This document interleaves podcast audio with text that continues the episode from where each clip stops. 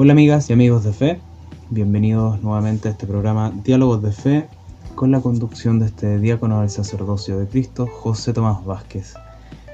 El día de hoy quiero compartir con ustedes una reflexión a modo de introducción a estos temas de la doctrina crística y compartir con ustedes el tema sobre el pecado, que es un tema bastante polémico, poco tratado y al cual se le esquiva bastante la atención por parte del mundo de la fe y porque no hay mucha claridad. Finalmente esa es la verdad. Y justamente con esta pequeña con este pequeño aporte queremos dar claridad eh, a este tema. Porque el pecado como tema se le ha dado mucho oscurantismo a la fe. Durante cientos de años, me refiero. ¿Ya? Finalmente el pecado se ha convertido en una marca, mancha en el hombre que lo hace indigno ante su Dios. Y todo era pecado, y cualquier cosa que hacíamos era pecado, y finalmente con ese discurso tan repetido, la relación con Dios se transformó en una relación de temor. ¿ya? Porque si tú pecabas y te ibas al infierno, pues ese era el discurso que nos daban, ¿para qué vamos a andar con cosas? Entonces, hay que aclarar este punto. Es uno de los cuatro pilares que una persona de fe debería tener súper claro. Uno de ellos es la divinidad, otro es la salvación, otro es la resurrección y este cuarto pilar es el pecado unido al arrepentimiento y perdón. Porque no todo es pecado, partamos de esa base. ¿Qué es? ¿Cuál es la línea divisoria entre pecado y error? Es un acuerdo con Dios. Es tener una alianza con Dios. Haber hecho un compromiso con Dios esa es la línea divisoria entre error y pecado. Es una cuestión espiritualmente legal, así de simple. Si yo hice un acuerdo con Dios y lo rompo, estoy en pecado. O sea, que el pecado es romper, transgredir y caer de una alianza que yo hago con un Dios, en este caso con Jesucristo. A diferencia de un error, los errores que son parte de nuestra naturaleza imperfecta. Por un aprendizaje yo me puedo equivocar, por inocencia yo me puedo equivocar, incluso por negligencia me puedo equivocar. Pero eso no es pecado. Quizás en mi perfección humana, si yo me equivoco una y otra y otra vez en el mismo error, eso ya pasa a otro nivel. Es una aberración. Pero no es un pecado. Para que eso se transforme en un pecado, yo tengo que hacer un pacto con Dios.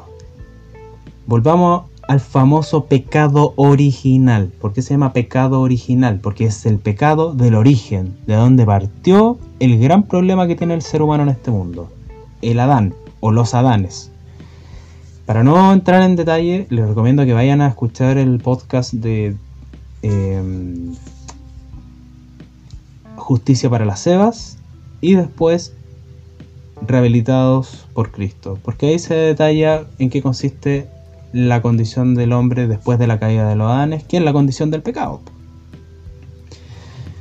El pecado original tiene que ver con que este Adán que fue rescatado, se le dio una oportunidad, una nueva oportunidad, de recuperar su calidad divina, retornar al reino, pero para eso tenía que estar en este mundo, en un lugar protegido, cumpliendo con el acuerdo que tomó con Dios de obediencia.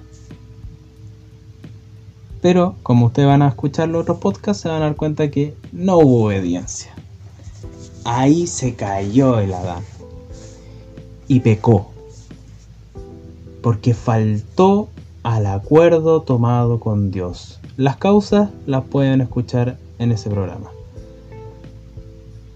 Pero ese fue el pecado del origen. ¿Qué es un pecado? ¿Qué produce un pecado? Es una marca, una mácula que se queda impregnada en el espíritu.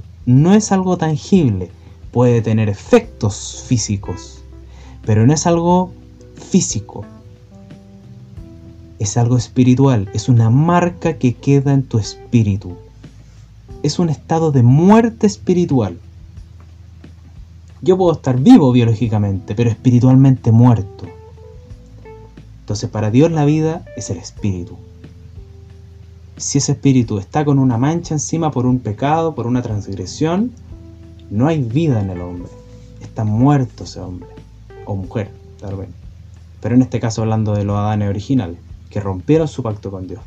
Y ese pecado se, tras, eh, se transmitió de generación en generación y todos nacían con el pecado original en su espíritu. Una mácula que nadie quería borrar, nadie quería purificar. Y todos nacían bajo el pecado. Y eso les llevaba a una condición de vida oscura, violenta, pasional, rebelde, pecaminosa, la historia del hombre, pues, pero aquí vamos a entrar en detalle. La guerra. Ojo, que la guerra es uno de los pecados más grandes, partiendo por el primero que, lo que inició esa guerra, que fue Caín, por matar a Abel, por celos. Y él sabía que no lo tenía que matar, pero igual lo mató. Peco. Entonces, para una persona tiene que estar consciente de que es para Dios malo, algo malo. Y, perdón, e ir en contra de ese, de, esa indicación. Pero debe haberlo primero aceptado. O sea, si Dios dice, no matarás, yo acepto que eso es un mandato de Dios y lo tengo que aceptar. Pero después mato. Eso es un pecado. O sea, antes yo tuve que hacer la aceptación interior de que eso es mi jurisprudencia. Esa es mi moral espiritual. Eso para mí es mi ley. Yo tengo que hacer ese pacto, esa alianza que se llama con Dios, esa aceptación de esos mandatos como míos y propios. Y después los tengo que romper, transgredir. Y mato, y robo, y adultero, y miento, y falseo eh, y envidio, etc. Ir en contra de algo que yo acepté antes. Pero no ese ejercicio de que todos son pecadores y andan por ahí apuntando con el dedo de que todos son pecadores, no es así. Porque una persona que nunca aceptó eso y nació en medio de una cultura de X religión que predomina, porque puede ser en cualquier parte del mundo, pero nunca aceptó eso, esa persona no es pecadora puede ser una, una persona que comete muchas aberraciones, muchos errores, pero no es pecadora. La persona pecadora tiene que haber aceptado eso, que quizás por cultura se le enseñó, pero lo aceptó en algún momento. Y ojo, esto es algo interior, no es algo de rituales externos, no es algo de, ah, fui, hicimos el ritual de aceptación, no. Esto puede haber sucedido en un momento de humildad que nosotros, que tú o yo tuvimos en una montaña, en un momento encerrado en mi pieza, me iluminé y acepté a mi Dios y acepté sus mandatos y leí lo que decía, o lo escuché o lo viví, lo recibí y lo acepté. Es un acto interior, de aceptación interior, no es formalidad. Ahí no, nos sirven los, los rituales famosos de cultura, de folclore, etc. No, no, no. Aquí tiene que haber una aceptación interna de lo que Dios te manda y te pide. Es un acto de libertad.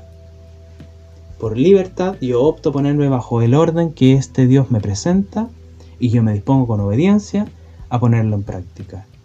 Y si yo cometo pecado, me puedo purificar. Y ahí está la diferencia.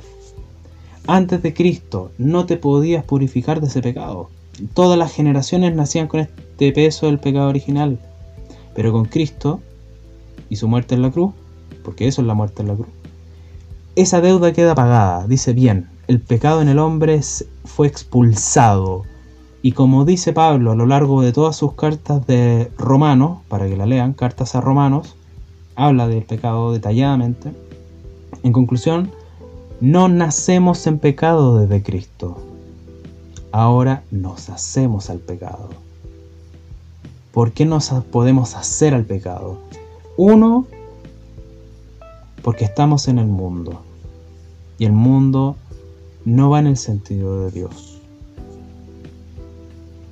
Pero eso no nos hace pecadores. Seguimos siendo imperfectos, pero no pecadores.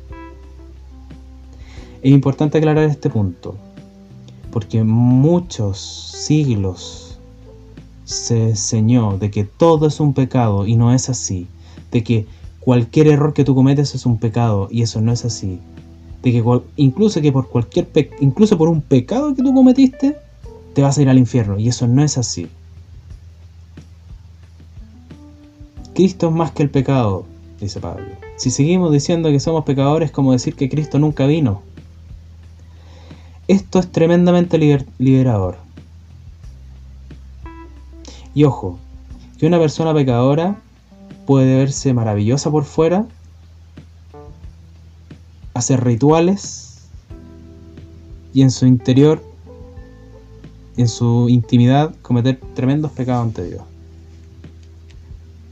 Y otra persona que por fuera puede verse muy imperfecta, muy ignorante y que comete muchos errores ante los ojos de los demás, puede ser inocente ante Dios y Dios está contento con esa persona. Ojo, que lo del pecado no se trata de lo que unos de lo que ven los ojos. Se trata de algo interno y solo Dios puede medir eso. Para mí fue tremendamente liberador esto. Porque yo me hago responsable de lo que voy a decir ahora. Bueno, crecí en un colegio súper católico, eh, marista, y yo veía mucho de esa amenaza, de cualquier error es pecado, y eso se unía a la educación diaria. Entonces, oye, te portáis mal, no hacéis las tareas, es pecado, pecado para aquí, para allá, pecado para acá, y todo era pecado. Y por suerte, gracias a Dios, eh, tuve esa claridad, no sé de dónde salió, pero logré de pequeño tener esa separación, de entender de que una cosa es la que hacen los hombres en nombre de Dios y otras cosas son las que hace Dios. Por ende, si los hombres se equivocan y forman una iglesia, una religión, lo que sea, es error de los hombres, no es error de Dios. Entonces, como yo en mi interior tenía súper claro eso, y no sé de dónde salió, pero para mí era súper claro, yo me da la libertad de poder a veces eh, cuestionar todo lo que decían, y finalmente yo terminé siendo casi como un rebelde y un pecador por cuestionar todo lo que se decían los hombres. Obviamente hoy día quizás no, sería la mejor forma, eh, no se vería la mejor forma como lo hacía, pero para un niño se le acepta eso. Pero sí, para mí fue muy liberador entender que no somos pecadores, somos seres libres, somos seres puros somos seres bondadosos, no somos seres que por naturaleza tendemos a la maldad, no, somos seres que por naturaleza tendemos hacia el bien, hacia la superación, hacia la luz, hacia la transformación, hacia, hacia vencernos, hacia ser mejores, hacia alcanzar las alturas de nuestro espíritu. Y sí, vamos a tener batallas, y sí vamos a tener momentos difíciles, y a veces podemos tener hasta caídas muy feas en nuestro camino, pero nos podemos liberar, nos podemos purificar. Y eso sí requiere espíritu guerrero. Guerrero espiritual. Espíritu de combate, porque si la batalla es grande, porque si el mundo nos pone sus trampas. Pero hay algo en nosotros que nos hace libres, puros, dignos y buenos ante los ojos de Dios, y es el espíritu que habita en nosotros. Eso quería compartir con ustedes, espero que le ayude esta reflexión a su vivencia y vivan también esta sensación de libertad y una nueva visión para tener una relación luminosa con Cristo y vencer quizás muchos vestigios que quedan de la cultura antigua que se nos entregó, que se nos formó, porque no había otra cosa tampoco. Pero hoy día los tiempos cambiaron, la fe cambia, tenemos que vivir esta revolución de la fe. Mi nombre es José Tomás Vázquez, soy diácono del sacerdocio bajo la ley de Cristo y los invito a visitar nuestros sitios www.movimientocrístico.org y elgranfundamento.org. Y obviamente YouTube, Spotify, Facebook como Diálogos de Fe.